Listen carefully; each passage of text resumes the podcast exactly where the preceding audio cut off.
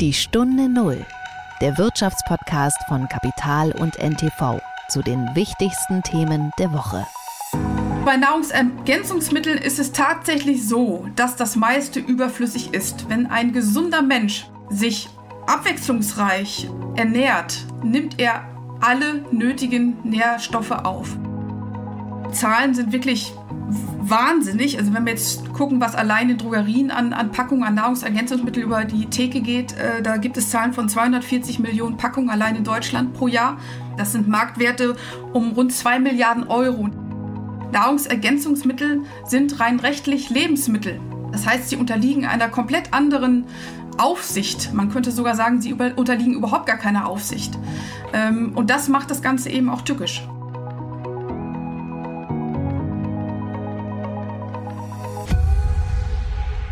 Es ist Freitag, der 19. Januar. Draußen liegen Eis und Schnee.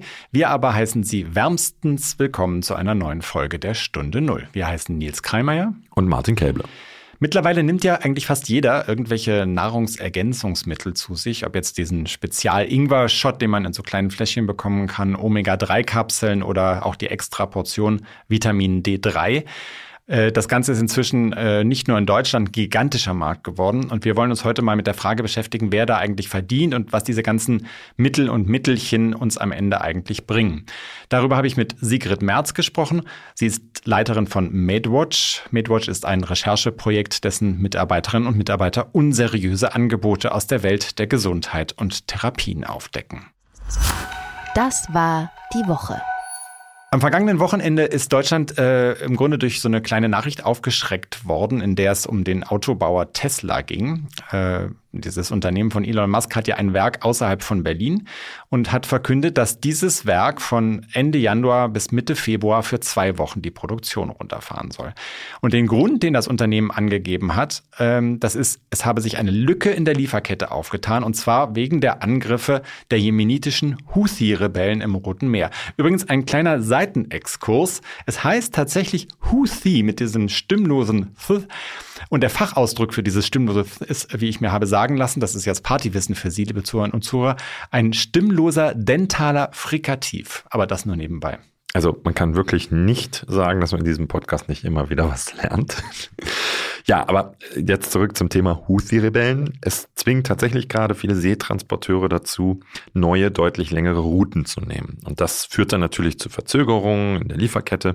Und man muss bei allem, was von Tesla oder dessen Chef Elon Musk generell kommt, natürlich etwas vorsichtig sein. Es kann für den Produktionsstopp natürlich auch völlig andere Gründe geben, was auch schon von vielen Experten übrigens angemerkt wurde. Trotzdem ist das Problem, da, dass die Angriffe der Houthi spürbare Auswirkungen auf die Weltwirtschaft haben. Und das wollen wir uns heute nochmal etwas genauer anschauen. Vielleicht zunächst mal ein Blick auf diesen Schifffahrtsweg, äh, über den wir hier reden, denn die Zahlen sind wirklich beeindruckend. Durch den Suezkanal gehen derzeit etwa 40 Prozent des gesamten Handels zwischen Asien und Europa. Ähm, dieses enorme äh, Volumen in Dollar und Euro gerechnet wird natürlich vor allem auch durch Brennstoffe wie Öl, Diesel oder auch äh, Flüssiggas äh, äh ausgelöst. Also das Flüssiggas, das wir jetzt auch in den, äh, in den Terminals anbekommen, mit denen wir versuchen, russisches Gas zu ersetzen. Aber auch Lebensmittel wie Weizen oder eine ganze Menge von Industrieprodukten, die aus Asien kommen, gehören zu dem, was da durchgeschifft wird. Und ähm, nach Angaben der Frachtplattform Freightos wird fast ein Drittel des gesamten globalen Containerverkehrs über den Kanal abgewickelt. Und das heißt jetzt folgendes, große Frachtunternehmen wie Maersk, Hapag-Lloyd oder andere umfahren jetzt das Rote Meer und schicken ihre Ladungen stattdessen ums Kap der guten Hoffnung. Und das macht die Seereise um mehr als 5000 Kilometer länger. Das wiederum erhöht die Kosten. Nach Angaben des Kieler Instituts für Weltwirtschaft ist es jetzt fast dreimal so teuer geworden, einen Standardcontainer von China in den Norden Europas zu verschiffen. Und ein Teil des Handels bleibt dann natürlich auch einfach stecken. Übrigens ganz interessant, äh, dreimal äh, so viel ist natürlich erstmal ein beeindruckender äh, Faktor, um den, den, sich das verteuert hat. Auf der anderen Seite, wenn man äh, schaut auf Corona, da sind die Preissteigerungen während der Pandemie tatsächlich noch deutlich höher gewesen, teilweise um das Zehnfache des, des vorherigen Werts. Also äh, das kann man auch so ein bisschen in Relation setzen. Trotzdem äh, ist natürlich die Frage, wie schlimm ist das, wenn sowas passiert? Und die Antwort muss erstmal heißen, natürlich ist es nicht gut, wenn eine der meist befahrenen Schifffahrtsrouten der Welt de facto ausfällt. Und ähm, im Moment gibt es tatsächlich sowas wie einen kleinen Schockeffekt an den Märkten. Der Ölpreis hat seit Anfang des Jahres einen guten Sprung nach oben gemacht. Und das hat dann natürlich auch wieder Auswirkungen auf andere Preise. Mit anderen Worten, wir alle hoffen ja darauf äh, und äh, beobachten auch tatsächlich schon, dass diese Inflation, die wir in den vergangenen zwei Jahren erlebt haben, wieder zurückgeht in Europa und in den USA. Und es besteht natürlich schon das Risiko, dass dieser Rückgang der Inflation einen Dämpfer erhält. Andererseits wissen wir spätestens seit der Pandemie, dass der internationale Güternverkehr natürlich auch sehr anpassungsfähig ist, was Krisensituationen angeht. Und besonders wichtig auch folgender Aspekt. Die Transportkosten machen bei Industriegütern wie zum Beispiel Elektronikartikeln nur einen verschwindend geringen Anteil beim Endpreis aus. Das heißt, selbst ein Umweg von 1000 Kilometern um die Südspitze Afrikas kann mitunter dann für den Endpreis beim Konsumenten nur einen geringen Unterschied ausmachen. Das bedeutet also mit kurzfristig erstmal wirtschaftliche Auswirkungen äh, beherrschbar, äh, können in Grenzen gehalten werden. Wir haben ja immer gesagt in diesem Podcast, immer wenn wir uns auch mit der Lage im Nahen Osten beschäftigt haben, das kann sich alles ändern, wenn sich dieser Konflikt ausweitet und auf weitere Länder übergreift. Und im Grunde ist der, der Fall Rotes Meer. Houthi ist ja schon jetzt ein weiteres Spielfeld, das sich sozusagen zu dem eigentlichen Konflikt Israel-Hamas hinzugesellt. Das ist sozusagen so ein zweiter Punkt, der dazukommt. Und in dem Zusammenhang ist es tatsächlich so etwas beunruhigend, weil das zeigt uns, dass dieser faktische Ausfall des Suezkanals ähm, ja, äh, zeigt uns mal wieder, wie verletzlich dieser Welthandel ist und wie sehr das alles davon abhängt, äh, dass das funktioniert, dass die USA mit ihren Streitkräften bereit sind, äh, diesen Handel zu schützen. Die Amerikaner führen ja gerade so eine große Streitmacht an, internationale Streitmacht, die die Schiffe im Roten Meer schützen sollen. Und es wurden auch schon Houthi-Stellungen im Jemen direkt bombardiert. Ja, und so kann man eigentlich sagen, dass es fast auch schon eine ökonomische Frage ist, wie belastbar eigentlich dieser amerikanische Militärapparat Absolut. noch ist. Also wir haben derzeit Kriege in der Ukraine, die mit US-Waffen unterstützt werden. Wir haben einen Krieg im Nahen Osten, bei dem die USA mit ihrer Präsenz vermutlich mit, auch mit dafür gesorgt haben, dass die Hisbollah im, im Libanon sich weitgehend aus der Sache heraushält. Jetzt kommt das Problem im Roten Meer dazu. Was würde dann passieren, wenn die Chinesen jetzt auch noch anfangen, bei Taiwan Ärger zu machen? Ja, also das wollen wir alle äh, nicht hoffen. Ich habe äh, dazu den, äh, diesen amerikanischen Ökonomen und Blogger Noah Smith äh, gelesen, der in einem seiner letzten Beiträge ziemlich deutlich äh, gesagt hat, was uns da äh, droht, wenn diese US-Seemacht überdehnt wird, also über ihre Leistungsfähigkeit hinaus genutzt wird, dann steht die Welt auf einen Schlag eigentlich ohne diesen Wächter des Handels übers Meer da. Und von diesem Handel hängt die komplette Weltwirtschaft ab. Ja, und am Anfang des Jahres äh, weisen ja Ökonomen bei ihren Prognosen immer auf äh, darauf hin, dass es überraschende äh, Risiken geben kann, überraschende Ereignisse, die dann ihre Prognosen nochmal verändern. Der sogenannte Black Swan sagt man dazu auch oft. Äh, wir würden sagen, dass diese Houthi-Rebellen und die Eskalation am Roten Meer vielleicht genau dieser erste Kandidat für einen Black Swan in diesem Jahr sein könnte. Aber wir werden sehen. Die Stunde Null. Das Gespräch. Ich glaube, es ist schwer geworden, jemanden zu finden, der sich nicht mindestens einmal pro Woche irgendein Nahrungsergänzungsmittel zu Gemüte führt, in der Hoffnung, beispielsweise damit seine Abwehrkräfte zu stärken oder bestimmte Krankheiten abzuwehren oder ganz beliebt einen Mangel auszugleichen, von dem der oder diejenige glaubt, betroffen zu sein. Da geht es um Mineralstoffe, Vitamine oder was auch immer. Ich glaube, Vitamin D3 und, und Omega, das ist so relativ weit oben, was das angeht. Ja, ne? absolut. Hm, das sind die ersten Sachen, die genommen werden. Rund um diese Mittel hat sich ein gigantischer Markt entwickelt. Annähernd drei Milliarden Euro werden allein in Deutschland jährlich damit umgesetzt. Ja, und passend dazu wurde jetzt hm, vor ganz kurzer Zeit der Vitaminhersteller Sunday Natural an den Finanzinvestor CVC verkauft für sage und schreibe wohl 800 Millionen Euro. Also das zeigt auch ganz aktuell, wie heiß das Thema ist. Wow, ja. Heißt aber auf der anderen Seite auch umstritten. Äh, ein Problem ist beispielsweise, dass es sich bei diesen Mitteln ja rein rechtlich gesehen einfach um Nahrungsmittel handelt. Äh, trotzdem werden diese Produkte oft so ähnlich wie Medizin beworben und sie sollen ja das Gefühl vermitteln, man tue etwas für seine Gesundheit. Und da stößt man schon so auf die ersten Probleme. Das klingt jetzt sehr skeptisch. Hältst du es alles für Quatsch? Ähm, ich enthalte mich da erstmal eines Urteils, aber ich habe äh, über diese Frage gesprochen äh, mit Sigrid Merz. Äh, sie leitet die Redaktion von MadeWatch und MadeWatch ist ein Rechercheteam, das vor allem im Internet, aber auch an anderen Stellen nach Angeboten und Heilsversprechen aus diesem Bereich der Gesundheitsprodukte sucht und sie auf ihren Wahrheitsgehalt abklopft. Und was man schon sagen kann, zumindest auf deine Frage hin, das Ergebnis ist, was die meisten dieser Mittel angeht, ziemlich ernüchternd. Herzlich willkommen, Sigrid Merz in der Stunde Null. Hallo. Wir wollen uns ja heute so ein bisschen äh, mit äh, der Werbung beziehungsweise dem Umgang mit Medikamenten und Nahrungsergänzungsmitteln beschäftigen. Und MadeWatch ist ja eine Organisation, die sich äh, diesem Thema sehr ausführlich angenommen hat. Vielleicht können Sie erstmal so ein bisschen erklären, wie genau äh, arbeitet, wie genau funktioniert MadeWatch eigentlich? Na, Im Großen und Ganzen ist MedWatch ja erstmal ein journalistisches Projekt. Das heißt, wir gehen natürlich auch journalistisch an alle Fragestellungen heran. Ähm, die Recherche ist dementsprechend umfangreich. Wir schauen explizit beim MedWatch zum Beispiel nach falschen Heilsversprechen im Netz, nach ähm, irreführender Werbung und dergleichen, schauen uns dann an, wie ist da die rechtliche Lage, ähm, wie ist die wissenschaftliche Lage dahinter und beantworten dann diese Fragen in Berichten, aber auch mittlerweile in den sozialen Medien in Beiträgen. Das heißt, Sie berichten darüber, aber Sie äh, sorgen nicht dafür, dass äh, beispielsweise, wo es zu groben Verstößen kommt, dass auch zur Anzeige kommt, also wie man das äh, in anderen Zusammenhängen von der deutschen Umwelthilfe kennt?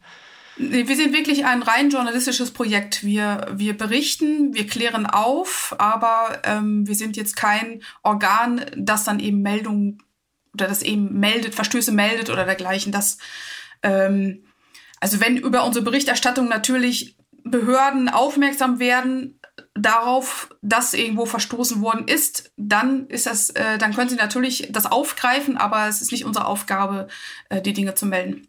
Mhm. Äh, Sie haben gesagt, Sie grasen das Netz, das Internet auch so ein bisschen ab nach unseriösen Angeboten, nach in die falsche Richtung führenden Angeboten, äh, die, die, wo Medikamente oder Nahrungsergänzungsmittel beworben werden. Ähm, wie machen Sie das genau? Also wie hat man sich diese, diese Arbeit vorzustellen? Na, vieles wird tatsächlich an uns auch herangetragen. Von, wir haben eine recht ähm, äh, treue Leserschaft äh, unserer Texte und auch in sozialen Medien. Ähm, das heißt, wenn die zum Beispiel ein Produkt gefunden haben in einem Drogeriemarkt oder auf eine Werbung gestoßen sind im Internet, wo sie sich denken, hm, da bin ich nicht sicher, ob das alles wirklich mit rechten Mitteln zugeht, dann schicken die uns das und einige dieser Dinge schauen wir uns an. Gleichzeitig äh, schauen wir natürlich auch selber. Wir sind ja alle automatisch immer viel auch im Internet unterwegs. Wir gehen auch mal in den Drogeriemarkt und dergleichen und schauen dort ebenfalls nach, äh, nach Produkten oder nach, nach Werbung. Und so finden wir diese Dinge dann eben. Und äh, wenn uns etwas auffällt, wo wir eben direkt stutzig werden, dann schauen wir einmal genauer hin. Täuscht der Eindruck, dass das in den vergangenen Jahren zugenommen hat, dieses Angebot? Oder ist es das, ist es was, was es schon immer gegeben hat, nur eben in unterschiedlichen Arten von Medien? Ich glaube auch, dass sich äh, vor allem die Art der Medien geändert hat. Also in, in den sozialen Medien ähm, durch, durch die Kultur des Influencing ist es sicherlich mehr geworden. Also jeder Influencer, jede Influencerin kann heute innerhalb von wenigen Minuten Videos aufnehmen und ähm, dort auch teilweise bezahlt Werbung machen für Produkte. Ähm, ob die dann immer diese Werbung immer haltbar ist und diese Produkte wirklich das leisten können, was die InfluencerInnen behaupten, das ist eine andere Geschichte. Aber ich, ich habe auch den Eindruck, dass die die Anzahl und die Intensität der Bewerbung definitiv zugenommen hat. Ähm, wenn ich als einzelne Person, die ich jetzt nicht wie Sie äh, eine, eine Vorbildung habe äh, in, in diesem Fachgebiet, versuchen will, äh, Seriöses von Unseriösen zu trennen, gibt es da so, so ein paar Marker, auf die ich achten kann als, als Kundin oder Kunde? Ich denke, ähm, das Wichtigste ist erstmal der Menschenverstand, der gesunde, den man ja generell nicht ausschalten sollte. Ähm, und dort sich auch immer zu fragen, kann das überhaupt sein? Also ein, eine gewisse gesunde Skepsis, denke ich mal, damit kommt man schon ganz gut durch die Welt. Ähm, wenn also auf einem Produkt. Also kann es überhaupt sein, dass mich Fischöl vor Krebs bewahrt? Zum Beispiel, genau. Ja, das wäre jetzt also gerade solche äh, Heilversprechen in, in Bezug mit Krebs oder auch Alzheimer. Das haben wir auch häufig in letzter Zeit ähm, gelesen. Methylenblau gegen Alzheimer zum Beispiel. Auch darüber haben wir einen Bericht gemacht. Ähm, da muss man sich dann eben fragen, wie haltbar ist das? Ist das überhaupt logisch? Kann das sein? Ähm, und wenn diese Skepsis dann schon anschlägt, dann wäre es vielleicht ein guter Schritt, zu sagen, nee, ich mache mich erstmal schlau, bevor ich das kaufe oder bevor ich das überhaupt nehme. Und ähm, da gibt es ja auch reichlich Angebote, sich zu informieren. Also nehmen wir zum Beispiel die Verbraucherzentralen, die regelmäßig informieren über halbseidene Angebote im Internet oder in Drogeriemärkten oder dergleichen. Ähm, da vielleicht wirklich einmal mehr genau hinschauen als einfach alles glauben. Hm, jetzt gibt es ja, äh, was Medikamente angeht, relativ klare Vorschriften, in welcher Art äh, für Medikamente, die tatsächlich als solche äh, auch vertrieben werden, Werbung gemacht werden darf. Anders sieht das ja aus bei äh, sogenannten Nahrungsergänzungsmitteln, die in den vergangenen Jahren ja in Deutschland immer populärer geworden sind. Was weiß ich, Fischöl haben wir schon erwähnt, Pflanzenextrakte, Zink, äh, Vitamin D gehört im weitesten Sinne auch dazu, was ja teilweise auch frei verkäuflich vertrieben wird. Und äh, nach Studien zumindest, ich weil diese Zahlen sind immer so ein bisschen ungenau, aber angeblich nehmen 75 Prozent der Menschen in Deutschland regelmäßig eines oder mehrere von, von solchen Mitteln ein. Ähm, ist es eigentlich äh, aus Ihrer Sicht alles komplett überflüssig oder gibt es da auch Sachen, die durchaus sinnvoll sind? Ja, also man muss sich mal, Sie sagten es ja gerade, man muss sich den Markt mal anschauen. Äh, die Zahlen sind wirklich wahnsinnig. Also wenn wir jetzt gucken, was allein in Drogerien an, an Packungen, an Nahrungsergänzungsmittel über die Theke geht, äh, da gibt es Zahlen von 240 Millionen Packungen allein in Deutschland pro Jahr. Das sind Marktwerte um rund zwei Milliarden Euro. Und da sind das erstmal nur die Dinge, die registriert sind, also die auf irgendeiner Weise ähm, zum Beispiel offiziell über Ladentheken gehen. Da sprechen wir noch nicht über Angebote, die im Internet nicht kontrollierbar sind. Also bei Nahrungsergänzungsmitteln ist es tatsächlich so, dass das meiste überflüssig ist. Wenn ein gesunder Mensch, Betonung auf gesunder Mensch, sich ähm, äh, abwechslungsreich ernährt, nimmt er alle nötigen Nährstoffe auf. Es gibt ein paar Ausnahmen. Zum Beispiel Folsäure bei, bei schwangeren Frauen oder Frauen mit Kinderwunsch. Oder das Vitamin B12 bei Menschen, die sich vegan ernähren. Auch da gibt es inzwischen gute Studien dazu. Und das ist eben das Wichtige. Ich brauche Studium, um nachzuweisen, ob etwas funktioniert oder nicht funktioniert. Und ähm, Sie hatten es ja eben schon gesagt, es gibt da den Unterschied zwischen Arzneistoffen und Arzneimitteln und ähm, ähm, Nahrungsergänzungsmitteln. Nahrungsergänzungsmittel sind rein rechtlich Lebensmittel. Mhm. Ähm, das heißt, sie unterliegen einer komplett anderen Aufsicht. Man könnte sogar sagen, sie über, unterliegen überhaupt gar keiner Aufsicht. Ähm, und das macht das Ganze eben auch tückisch. Mhm. Ähm, zu dieser Aufsichtsfrage äh, können wir gleich nochmal vielleicht ein bisschen äh, genauer kommen. Ich glaube, äh, was man erstmal sagen kann, Sie haben ja eine sehr wichtige Unterscheidung getroffen. Auf der einen Seite sozusagen, es gibt den, den äh, gesunden Menschen, der eigentlich mit einer normalen Nahrungsaufnahme das äh, decken kann, was er an Stoffen äh, braucht, um, um normal leben zu können. Und die Beispiele, die Sie genannt haben, betreffen ja tatsächlich Menschen, die sozusagen außerhalb oder die, die eine Mangelerscheinung aufweisen, aus welchen Gründen auch immer. Folsäure ist ja etwas, was tatsächlich auch vom Arzt äh, äh, durchaus äh, verschrieben wird oder, oder zumindest empfohlen wird, dann zu nehmen. Ähnliches gilt äh, für, wenn jemand äh, in seiner Ernährung komplett auf Fleisch äh, oder sogar oder tierische Produkte verzichtet. Auch da könnte ja durchaus ein Mangel bestehen und deswegen auch tatsächlich eine Ergänzung notwendig sein. Ja. Ähm, dann sozusagen die, die, die Gegenfrage, wenn, wenn äh, das meiste davon äh, überflüssig ist, dann muss man es natürlich eigentlich auch nicht nehmen, aber, aber äh, könnte das sogar so weit gehen, dass solche Mittel auch schaden können? Ja, sicher. Also ähm, es, ist, es ist ja gerade bei den Nahrungsergänzungsmitteln so, dass sie nicht klar definiert sind. Das heißt, wir haben viele Mischprodukte, Multivitaminprodukte in dergleichen. Das heißt, zu meiner Nahrung, die eigentlich schon vollumfänglich alles bietet, was ich brauche, nehme ich zusätzlich noch weitere Mineralstoffe, weitere weitere Vitamine auf, wenn ich solche Nahrungsergänzungsmittel aufnehme. Das ist nicht schlimm gesundheitlich, wenn es sich um ähm, Stoffe handelt, die der Körper einfach wieder ausschwemmt, wenn er sie nicht braucht. Also ExpertInnen sprechen da manchmal von sehr teurem Urin, den wir da produzieren, denn natürlich sind diese Nahrungsergänzungsmittel nicht gerade günstig. Mhm. Gefährlich wird es dann, wenn der Körper diese Stoffe sammelt. Zum Beispiel sind das, gilt das für die fettlöslichen Vitamine, die eben nicht automatisch wieder ausgespült werden, wenn man sie in zu hoher Dosierung aufnimmt. Ich glaube, zu diesen fettlöslichen Vitaminen gehört ja auch Vitamin D, äh, das äh, ja äh, mittlerweile fast so ein, so ein, so ein äh, als Allheilmittel diskutiert wird. Also wenn man so in privaten Gesprächen am Abend, das kennt man eigentlich fast schon, dass die Leute sagen, ja, ja, ich nehme von dem ganzen Kram eigentlich nichts, aber Vitamin D nehme ich auf jeden Fall, äh, teilweise in sogar relativ hohen Dosierungen. Würden Sie das auch als problematisch betrachten? Vitamin D ist ja, hat ja so eine Sonderstellung unter, unter den Vitaminen. Nicht nur dadurch, dass es eben ähm, fettlöslich ist und sich anreichern kann. Ähm, der Körper kann es zwar durchaus selbst produzieren, ähm, er braucht dafür aber Sonnenlicht. Das heißt, was in der Tat in, in, in unseren Breiten manchmal schwierig sein kann, wenn ein Mensch im Winter das Haus nicht verlässt, um es jetzt mal ein bisschen zu überdramatisieren, dann kann es durchaus zu einem Mangel kommen. Das heißt aber nicht, dass ich mich dann prophylaktisch mit, ähm, mit Vitamin D-Präparaten versorgen muss. Ähm, wenn, ich den, wenn ich der Meinung bin, ich habe einen Mangel, dann sollte ich einen Arzt, eine Ärztin aufsuchen und diesen Mangel bestätigen lassen, zwar offiziell. Auch da gibt es Angebote im Netz, die äh, mit, ich weiß es nicht, übertreibe Klangschalen oder dergleichen Ihnen sagen können, ob ich einen Vitamin D-Mangel habe oder nicht. Nein, bitte. Eine Blutuntersuchung kann das bestätigen, ob ein Vitamin D-Mangel vorliegt oder nicht. Und dann kann ich ein Präparat nehmen, was klar definiert ist, was eine klar definierte Menge an Vitamin D enthält.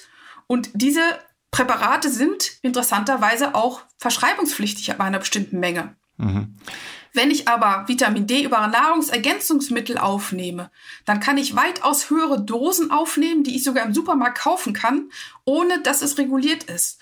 Und Vitamin D interagiert, also wechselwirkt im Körper, zum Beispiel auch mit Calcium. Wenn ich also viel zu viel Vitamin D aufnehme, ähm, dann dann, dann ist es ja nicht nur so, dass es mir nichts bringt, weil ich es vielleicht überhaupt nicht brauche, sondern dass ich dadurch auch den Calciumstoffwechsel komplett durcheinander bringe. Und das kann zu schweren Nierenschäden führen zum Beispiel. Mhm. Ähm, Sie haben ja schon mehrfach angesprochen, dass diese Nahrungsergänzungsmittel ja im Grunde genommen, äh, das sind ja äh, keine Medikamente, sondern es ist tatsächlich einfach Nahrung, teilweise sehr hochdosierte Nahrung sozusagen für einen ganz bestimmten Bereich. Ähm, es wird aber von, von der ganzen Anmutung her ja sehr häufig beworben und verkauft wie ein Medikament. Ja. Äh, gibt es da aus Ihrer Sicht so eine Art ähm, Regulierungslücke? Äh, das, das, ist ja, das ist ja problematisch. Also da, da können ja Leute, die sich nicht damit auskennen, äh, durchaus in die, in die Bredouille geraten. Genau, also Sie sprechen einen wichtigen Punkt an. Die Werbung ist schon man kann schon sagen, bisweilen aggressiv. Also es wird ja gesagt, wenn, wenn, wenn sie das nicht nehmen, dann geht es ihnen nicht besser. Also wenn wir zum Beispiel mal auf, auf serotoninhaltige Produkte eingehen, die sagen, äh, du fühlst dich depressiv, äh, nimm dieses Produkt und es geht dir besser. Dafür gibt es wissenschaftlich überhaupt gar keinen Beweis. Ähm, aber gerade bei einer Erkrankung wie Depression zum Beispiel, die ja nun mal nicht ungefährlich ist, wenn Menschen vertrauen auf diese Wirkung, ist das natürlich gefährlich. Und ja, es gibt da Regu Regulierungslücken in Deutschland und EU-weit. Ähm, ich müsste jetzt äh, lügen, ich weiß nicht ganz genau, wann es eingereicht wurde, aber es gibt schon lange Bestrebungen, ähm, diese Regulierungslücken zu schließen. Also ich meine 20 Jahre lang schon. Seitdem tut sich aber nichts. Ähm, das, das Dilemma ist eben, dass die Länder sich irgendwie einigen müssen. Und das scheint wohl sehr schwierig zu sein bei diesen Dingen. Ähm, und so ist es eben möglich, dass weiterhin Nahrungsergänzungsmittel auf den Markt kommen, die nicht reguliert sind. Und das betrifft auch die, die Art der Werbung dafür. Äh, äh, da gibt es wahrscheinlich auch eine sehr große Bandbreite, wie man dafür werben kann, äh, ohne sich strafbar zu machen. Genau, also wir unterscheiden hier einmal die krankheitsbezogene Werbung. Ähm, die ist bei Lebensmitteln verboten. Also ganz klar, da gibt es auch gar keine Ausnahmen. Das heißt, ich darf nicht werben, ähm, die Tasse Kaffee am Morgen ähm, schützt sie vor Krebs oder heilt Krebs das wäre eine krankheitsbezogene Aussage. Das ist verboten. Dann gibt es aber diese gesundheitsbezogenen Aussagen. Das ist ein bisschen, hört sich etwas skurril jetzt an, aber das unterscheidet eben. Im EU-Sprech heißen die Health Claims. Ähm, da gibt es durchaus Aussagen, die erlaubt sind, aber die sind sehr spezifisch. Das heißt, jeder Hersteller eines Produkts müsste für für die einzelnen Bestandteile seines Produkts diese Health Claims beantragen und die müssten dann ähm, ähm, denen müsste dann zugestimmt werden auf Basis wissenschaftlicher Studien. Da kommt dann sowas zustande wie zum Beispiel Calcium ist notwendig zum Erhalt normaler Knochen. Das klingt jetzt natürlich wahnsinnig unsexy und nicht so schön wie dieses Pulver macht Knochen stark. Und was noch einschränkend ist bei diesem Health Claim, es darf eben nicht für das gesamte Produkt dann geworben werden, sondern nur für diesen Bestandteil. Ich kann also jetzt nicht ein Löffelchen Calcium in mein Kaffeepulver geben das, und das verkaufen als dieser Kaffee ähm, wird benötigt zum Erhalt normaler Knochen. Die Vorgaben sind schon relativ strikt. Es muss halt nur irgendjemand überwachen und äh, da hapert es ja auch. Mhm. Das heißt, um jetzt nochmal Ihr Beispiel von eben zu nehmen, ich darf nicht schreiben, Serotonin äh, hilft gegen Depressionen, Richtig. Äh, und, und damit werben, äh, weil Serotonin ist in dem äh, Pülverchen oder dem Saft drin, das ich Ihnen hier verkaufe. Aber ich dürfte schreiben, äh, dass macht gute Laune oder, oder, oder, es, oder es bringt, bringt mich besser durch den Tag oder so. Das, das dürfte ich wahrscheinlich schreiben oder, oder verkünden. Ja, das ist genau das Dilemma, was Sie ansprechen. Das sind immer Einzelfallentscheidungen und das ist, macht das Ganze natürlich auch wahnsinnig äh, träge, das System. Es muss ja erstmal jemand, es muss erstmal jemandem auffallen, dass so ein Werbespruch irgendwo steht, dann muss es gemeldet werden und dann muss diese Stelle sich auch noch darum kümmern und schauen, wie sieht es denn überhaupt aus? Was darf ich? Gibt es vielleicht bereits ein Health Claim dafür? Falls nicht, kann ich die Firma ansprechen, mal nachfragen, worauf basiert das und dergleichen. Und das für jede einzelne Werbeaussage. Also, da, die können sich vielleicht vorstellen, das ist kaum machbar bei den, bei den Mengen an, an Produkten, die auf dem Markt sind. Wie sieht es denn eigentlich mit dem Graubereich oder oder ist eigentlich auch kein Graubereich, aber wie sieht es mit Homöopathie aus? Das ist ja sowas, was in Deutschland so ein Thema ist. Da kann man ja jede Abendgesellschaft mit sprengen, wenn man das äh, anspricht. Äh, aber im Grunde genommen reden wir ja da äh, auch von nichts anderem. Da geht es ja sogar teilweise um Substanzen, die äh, erwiesenermaßen ohne jede Wirkung sind.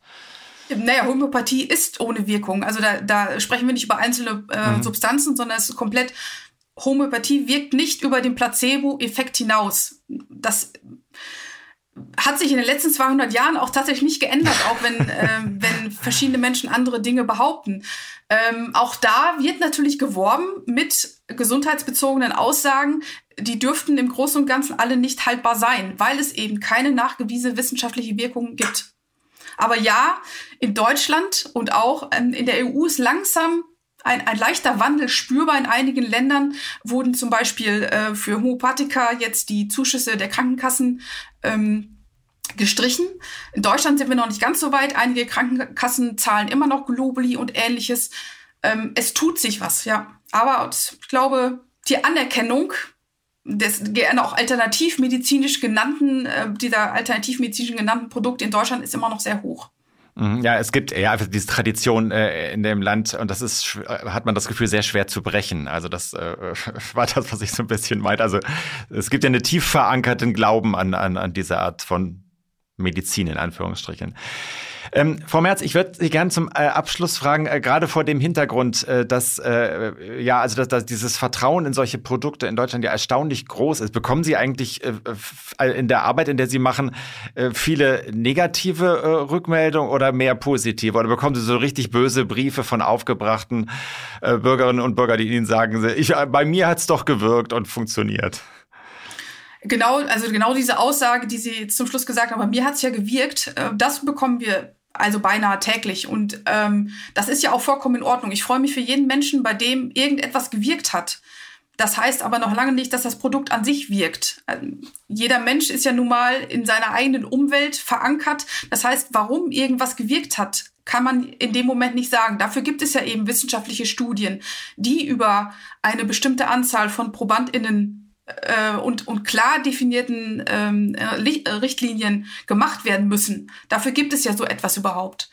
Äh, wir bekommen viel Gegenwind, ja, wir bekommen aber auch viel Zuspruch. Ähm, wenn wir bestimmte Produkte uns anschauen, sind die Firmen auch natürlich nicht immer sehr glücklich damit. Das haben wir jetzt in den, in den letzten Monaten ähm, erfahren müssen. Wir sind zweimal abgemahnt worden. Ein Verfahren läuft noch, eins haben wir bereits gewonnen. Ähm, auch da gibt es natürlich Gegenwind und von einzelnen Menschen auch immer wieder sehr, sehr, sehr böse E-Mails. Ja, aber auch damit müssen wir leben. Das heißt, man muss äh, sich juristisch auch äh, äh, sehr gut absichern in solchen Fällen, dass man äh, äh dass man da, da nicht angreifbar ist sozusagen. Ganz herzlichen Dank, äh, Sigrid Merz von Mailwatch. Dankeschön auch. So, Martin, jetzt äh, sind wir in dieses Jahr mit äh, Yoga und Nahrungsergänzungsmitteln ja ziemlich gesundheitslastig äh, gestartet. Jetzt könnten wir langsam so zu den äh, härteren Themen kommen, oder? Wie wär's denn mit Fußball?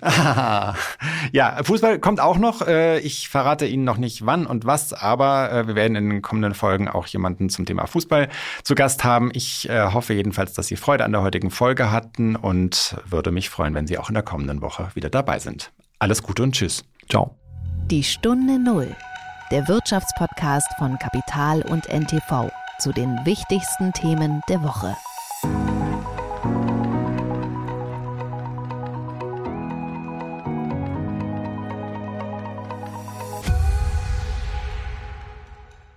Dieser Podcast ist eine Produktion der Audio Alliance.